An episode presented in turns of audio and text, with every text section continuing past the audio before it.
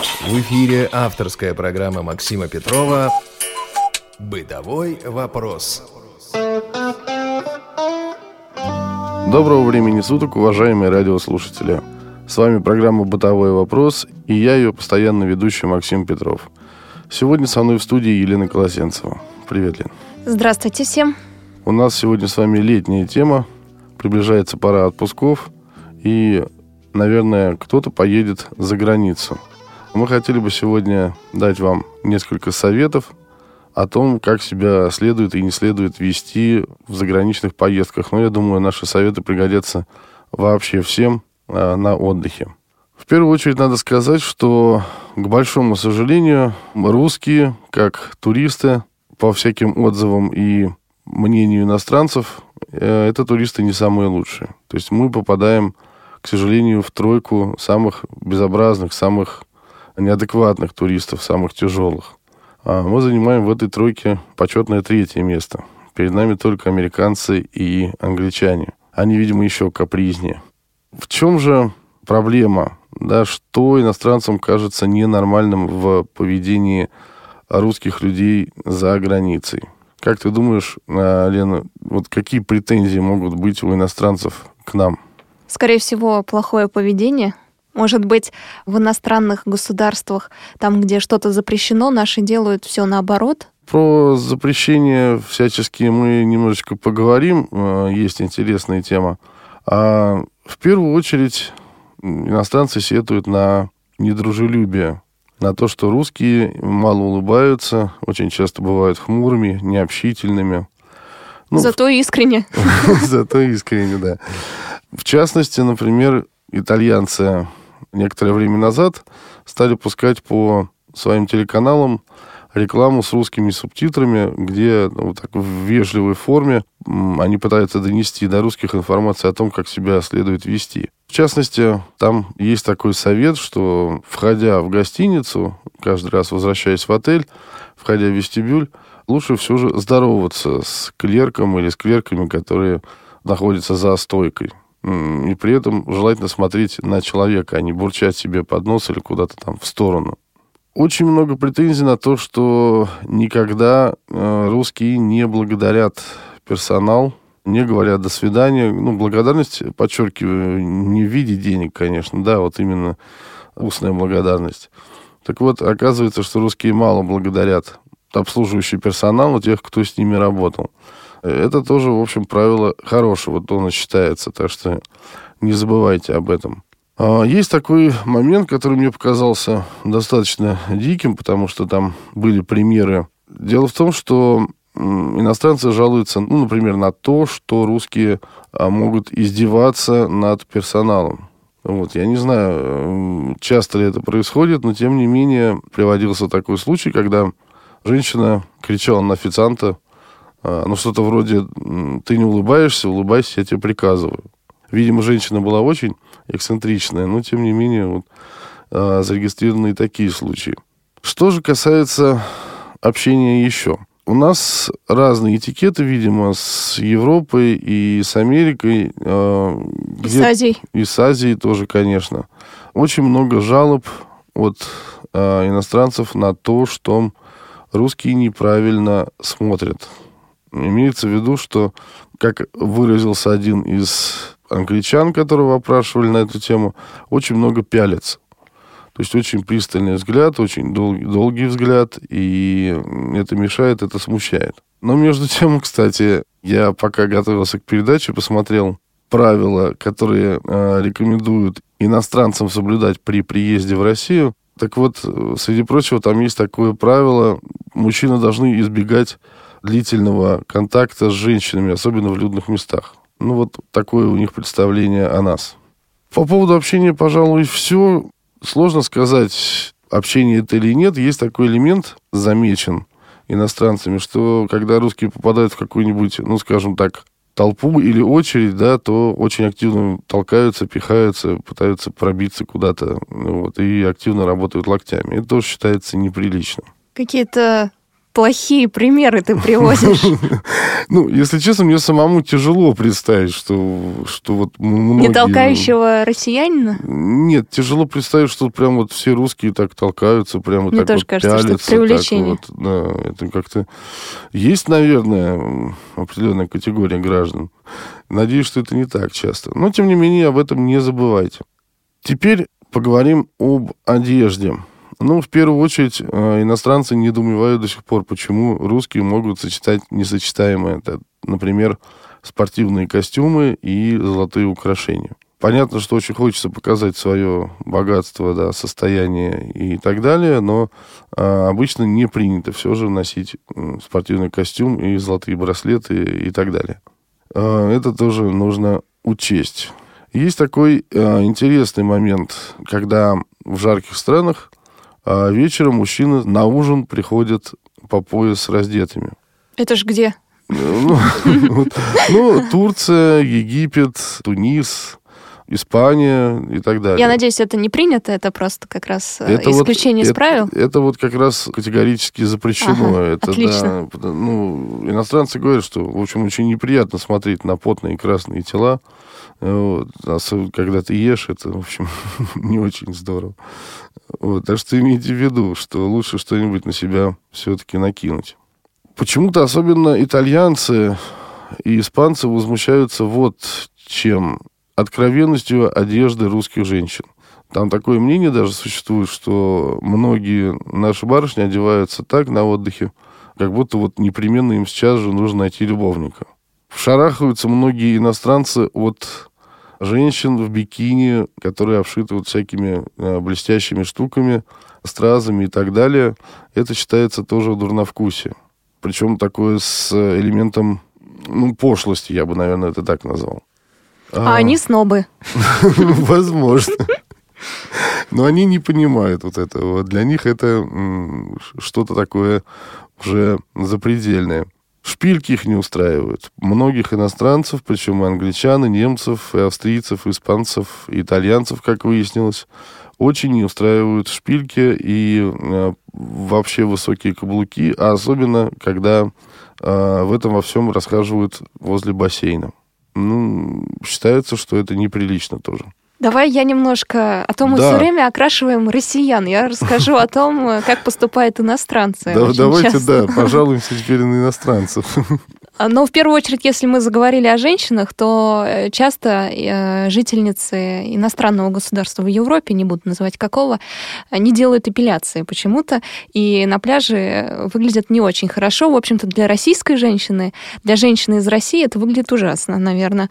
Еще те же жители из той же страны очень часто жалуются, если есть какие-то малейшие нарушения, например, ПДД. Понятно, что правила парковки были нарушены, но ведь э, иностранец, он иногда может не понимать, где запрещено, а где нет. То есть какие-то поблажки ему, наверное, все-таки можно сделать.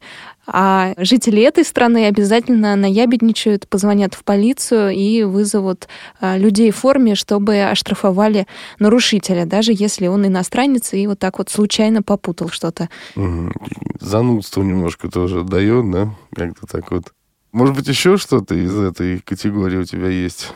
Теперь э, я тоже читала про э, россиян как раз, что бывает так, что в мусульманских странах наши соотечественники предлагают э, жителям, местным жителям спиртные напитки. Их это оскорбляет, особенно если человек действительно верующий, то это для него вообще что-то ужасное. Поэтому, если вы находитесь в Арабских Эмиратах, в Турции или в Египте, вдруг, мало ли, туда поехали, Там вообще, насколько я знаю, нужно быть очень-очень-очень аккуратно в этом смысле, потому что в некоторых Эмиратах все настолько строго, что женщины и мужчины даже едят в разных кафе, да, ну, это понятно, что вот местные жители. Так что очень аккуратно. Для них это больной вопрос сильно. Вот алкоголь, свинина, такая открытая одежда сильная Табак. и так далее. А, даже и табак. Вот, вот об этом не знал. А еще э, люди, которые приехали впервые в страну, очень любят э, фотографировать из-под тяжка. Это относится не только к россиянам, но, наверное, и ко всем жителям э, мира, которые сейчас э, пытаются сфотографировать все на свете. Поэтому, если их заинтересовал какой-то объект, они пытаются сфотографировать его. И очень часто не спрашивают разрешения у человека, если его фотографируют. Ну, любопытный объект, да, и вот так вот из-под тяжка на фоне него дай-ка я сфоткаюсь. В общем, это неэтично, поэтому э, когда вы хотите сфотографировать человека, надо, конечно, попросить у него разрешения. Ну вот, кстати, в Индии, насколько я знаю, наоборот, местное население... О, там очень, с вами очень будут фотографироваться. Рад, очень радуется. И даже детей в кадр подпихивать, да, они считают, что... Ну, не все, конечно, но вот в определенных местах считают, что фотография с белым человеком приносит удачу. Так что везде по-разному. Ну, к этому вопросу мы еще подойдем как бы в конце нашей программы, попробуем сделать некоторое такое резюме.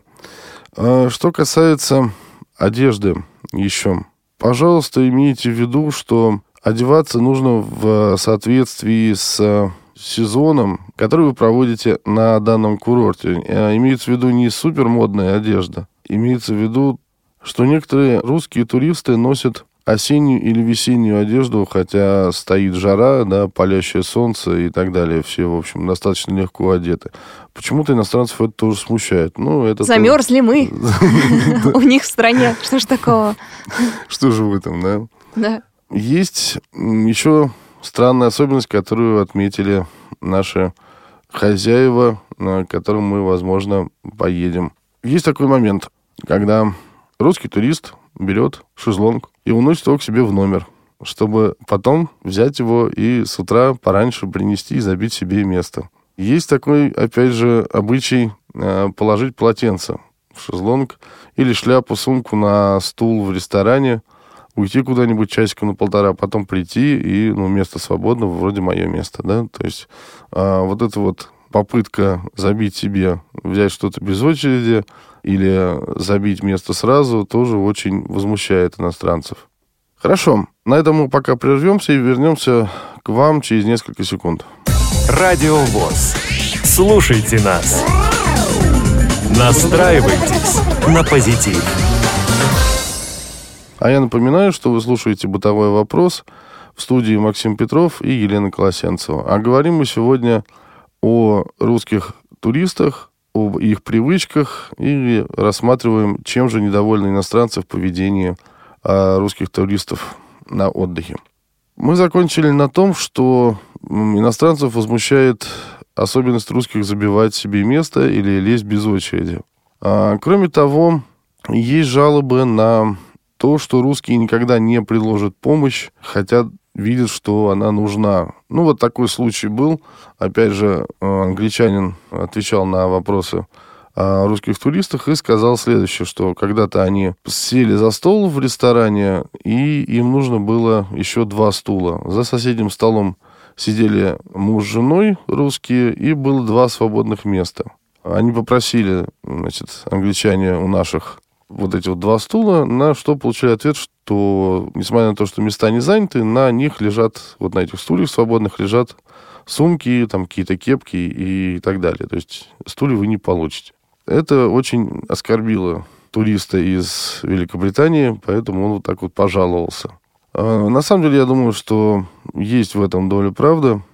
Рассказывали мне тоже знакомые примерно о таком же поведении. У меня есть история, когда человек обиделся, это было в Египте, таксист из-за того, что человек сел на заднее сиденье. Оказывается, считается, что те, кто садится в машину, это гости, а не пассажиры, поэтому им лучшее место, а лучше считается рядом с водителем. Хм, как интересно. За рубежом считают, что переднее место это место все-таки хорошее, да? Самое хорошее в машине. Это любопытно, потому что я, например, слышал, что у нас правое заднее сиденье называют э, вообще дамским, да? То есть оно считается наиболее уютным, наиболее удобным и, э, кстати, наиболее безопасным по каким-то причинам. Вот. Ну вот разный менталитет. Кроме того, есть некоторые особенности, касающиеся отдельных курортов и отдельных стран. Например, Вот этот момент обыграли даже в одном из фильмов э, о Джеймсе Бонде. Русские очень часто заказывают красное вино к рыбе и морепродуктам. Иностранцы надрывают животики. Так делать нельзя, считается. К рыбе и морепродуктам нужны белые вина. То есть это, опять же, вот, как они говорят, это плохой тон. А я считаю, это вкусовщина. Наверное, я, кстати, вот с тобой здесь согласен. Ну вот хочу я красного вина с, с мидиями там, или с чем там, с креветками. И, и хочу, и все. Понятно, что есть какие-то там особенности кухни и, как так сказать, гурманского этикета, но я не гурман, поэтому... Но тем не менее, просто чтобы вот э, вы, уважаемые радиослушатели, знали, что есть такие нюансы. Итальянцы сильно возмущены тем, что русские просят в обед капучино. Капучино в Италии это утренний напиток. Исключительно, поэтому никто его готовить вам не будет.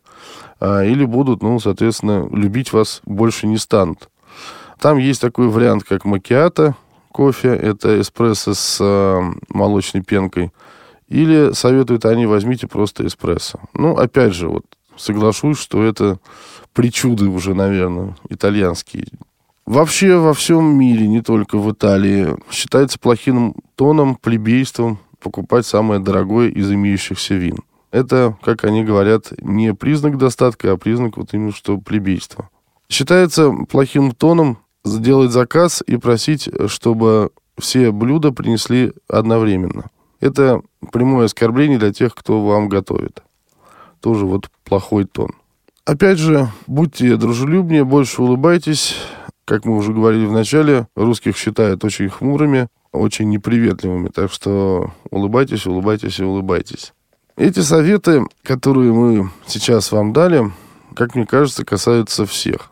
Есть ли зрение, нет зрения, разницы никакой.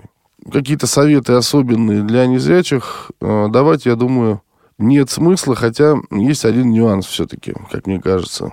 Перед тем, как ехать в какую-либо страну, Попытайтесь все-таки э, через знакомых или через интернет э, немного узнать о культуре страны, об общественной жизни, об истории, об укладе, ну, самые общие как бы сведения.